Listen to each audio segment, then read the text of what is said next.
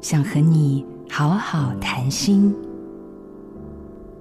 你告诉自己要彻底忘掉那个伤透你的人，结果午夜梦回时，脑中都是他的画面。越是抗拒压抑，越是强化心理防卫。心理学的经典《白熊实验》告诉我们，越压抑自己不要去想，却越常想到。你在心中反复强调“我不要”，反而强化了他们在你心中的印象和地位。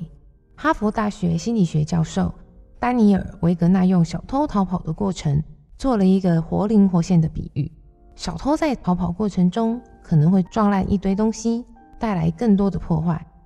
那到底该怎么做才能够处理强迫性的思维呢？安排思考线索，也就是改变外在环境，重新开始。透过外在环境的改变，激发你的新认知。再来就是轻轻拥抱白熊，与自己的内在状态和解，信任生命，尤其是深度的相信自己。这会是你逆转困境、越来越成熟的关键开始。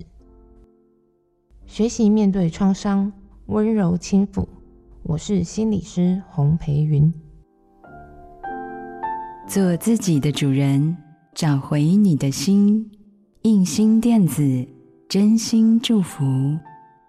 好家庭联播网，中部地区古典音乐台 FM 九七点七，北部地区 Bravo FM 九一点三。